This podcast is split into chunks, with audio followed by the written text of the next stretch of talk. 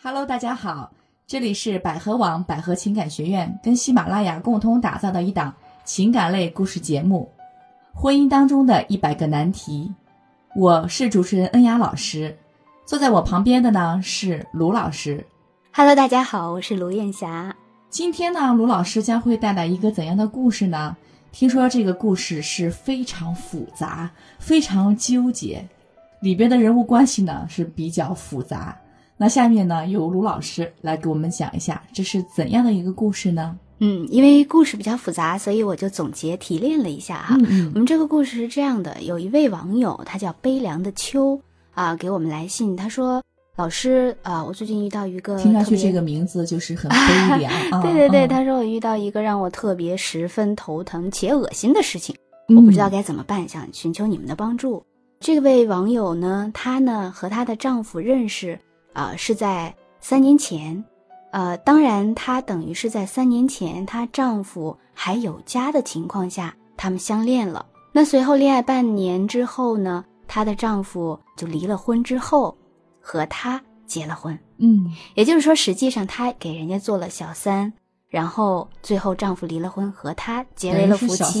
把她娶回了家。啊，那后来呢？她结婚以后一年多，到现在孩子已经出生，也都不小了。可是呢，在孩子出生没多久的时候，她发现她丈夫的前妻怀孕两个月了。哦，所以她也跟丈夫提出了一些，也闹过，也吵过。丈夫每个月给她两万块钱，说你要想好好过，我们就这样子；嗯，你要不想过，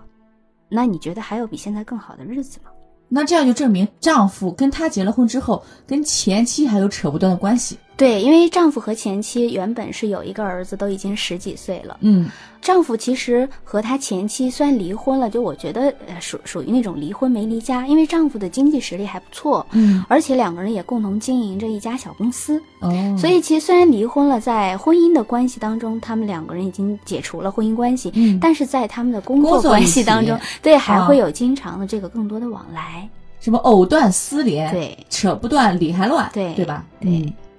所以面对这种情况，我们这位网友他其实是就把自己置于一个非常被动的境地。嗯嗯呃，因为结婚以后啊、因为要准备要孩子到生孩子这个过程里，他等于是放弃了他所有的工作，就全职在家做全职太太。哎，所以说我们原来也录过哈，录过节目说全职太太是有风险的嗯啊、因为你没有一个就是独立性，首先经济，嗯，再一个你要全身心的在贴在家里，这个方面很大的风险。对，而且她所有的时间不仅在孩子身上，也也会帮助她现在的这个丈夫来照顾她的父母。呃，因为一开始的时候，丈夫的父母是非常反对的，但是因为年纪大了嘛，身体也不好，啊、落到儿子又离了婚，又娶了这个媳妇儿，也没办法，也没有人能给照顾，也只嗯能又让这个新的儿媳妇儿给照顾。其实，他来说，呃，除了这个小三的身份，作为儿媳妇儿来说，妻子来讲，她也真的是做的还不错了。嗯嗯，嗯，没想到自己尚未成功之后，反而被他的前妻给将了一军。嗯嗯，所以我们讲哈，就是两个女人，呃，都是受害者都成了受害对者。，所以我觉得嗯这个男的的问题是最关键的。嗯啊，怎么去说呢？这个男的是脚踩两只船，一直脚踩两只船，从来没有休息过，对对？吧？啊，其其实像他的先生，就是我们讲中国男人好像很多都会有这个皇帝梦哈，嗯但是嗯，不同的男人他以不同的方式呈现。当然，我也又是有认识有一些找我咨询的。有的男人呢，他会可能生很多个孩子，但他一直没有能停驻在某一个长期的婚姻当中。嗯嗯，但有的男人呢，他总是渴望说，呃，我有一个妻子，外边找一个，外边生一个，然后我不抛弃我的这个发妻对，啊还有的呢，他就觉得我找到真爱了，他离婚了，离婚发现以后，嘿，我找了这个情人，现在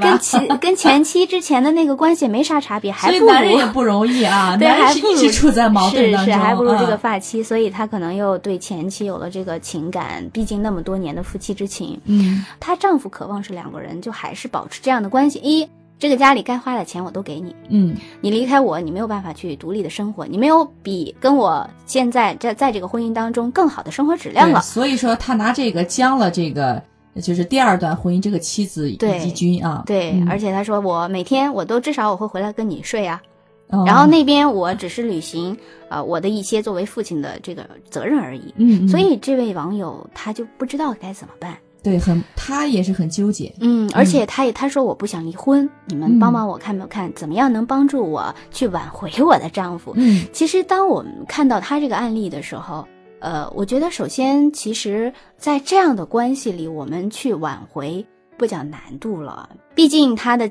前妻是他生活了十多年，甚至认识了二十年的妻子，对，而且要准备给他生两个孩子。你这边呢，他也觉得呃你也有孩子，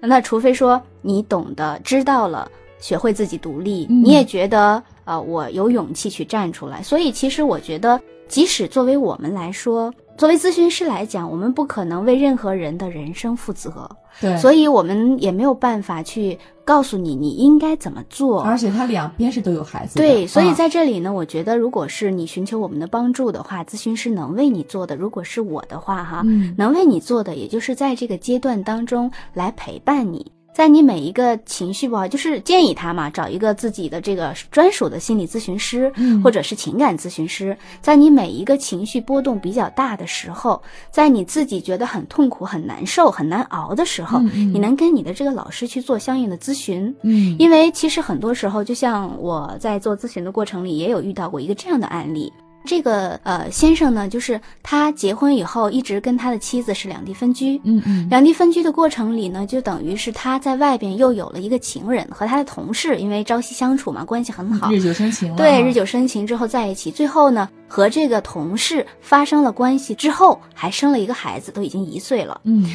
接待委托的这位女士呢，她是我的一个找我咨询的。那她女儿已经五六岁了，五六岁以后才发现丈夫和其他的女人又生了一个孩子，都已经一岁了，而且还是个男孩儿。她就觉得我不想要离婚，而且我该怎么办？我该怎么挽回？其实我觉得这两个案例特别像的是，对对对这位先生他也是呃，我觉得。因为这个先生他的背景是他从小就是父母都没有了，所以他对于亲情有一种特殊的一种依恋，嗯，所以对他来说，妻子或者伴侣关系已经不仅仅是一个伴侣更重要的是他的亲人了。嗯所以他手心手背都是肉啊，很为难，很没有办法。因为当我在第一次给他做咨询的时候，这位女士是很难面对现实的，所以我觉得呃天都塌下来了，对吗？对我这么样用心的对待一个家，你突然间给我当头一棒对啊！我是怎么想也不会想到有这种事情嗯发生的。嗯对，所以其实我们如果在所有问题都解决不了的时候，我嗯我一直跟他说的时候，我第一，你不要为难你自己，一定不要让你自己钻进牛角尖里出不来，为了这个事情让自己很痛苦很难堪。其实我看到很多呃钻牛角尖的人出不来哈，要不就是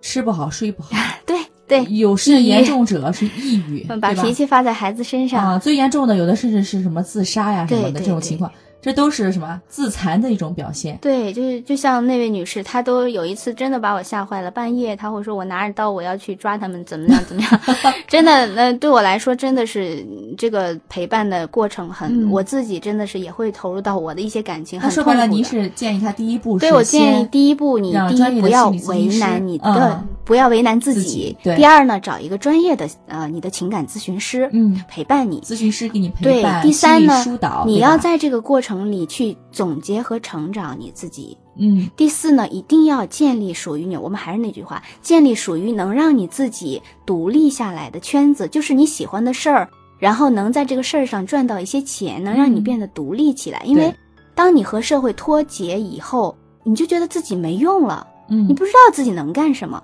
所以这个时候要给自己找一些事情，让注意力分散一些。对，然后在职场去找一个属于你自己的这个职场的位置。嗯那当你自己能够全然的活出你自己的状态的时候，你才知道你到底想要一个未来的什么样的婚姻、什么样的家庭、什么样的情感、什么样的丈夫。你也知道，让那忙起来的话，我觉得啊，然后忙起来之后，他就不会胡思乱想了。对，就如果是在闲下来的时候，总会想哦，这件事情怎么样，那件事情怎么样。如果说嗯单纯的去忙也不行，单纯的忙，这就是你麻痹自己。忙完了之后，还是会会想到这些问题。嗯所以我们也建议呢，就是因为如果说一切都解决不了的问题，我们回到缘分当中。嗯啊、我不知道你我们这位女网友她是否相信我们人是否是否是会有轮回的。嗯那其实我是比较有的时候，我觉得当你实在是解释不了的时候，请你相信缘分。嗯嗯，因为当缘分还在的时候，你们总是会搅在各种关系里。对，你给自己一些时间，在这个时间，当你们的缘分真的是尽了的时候，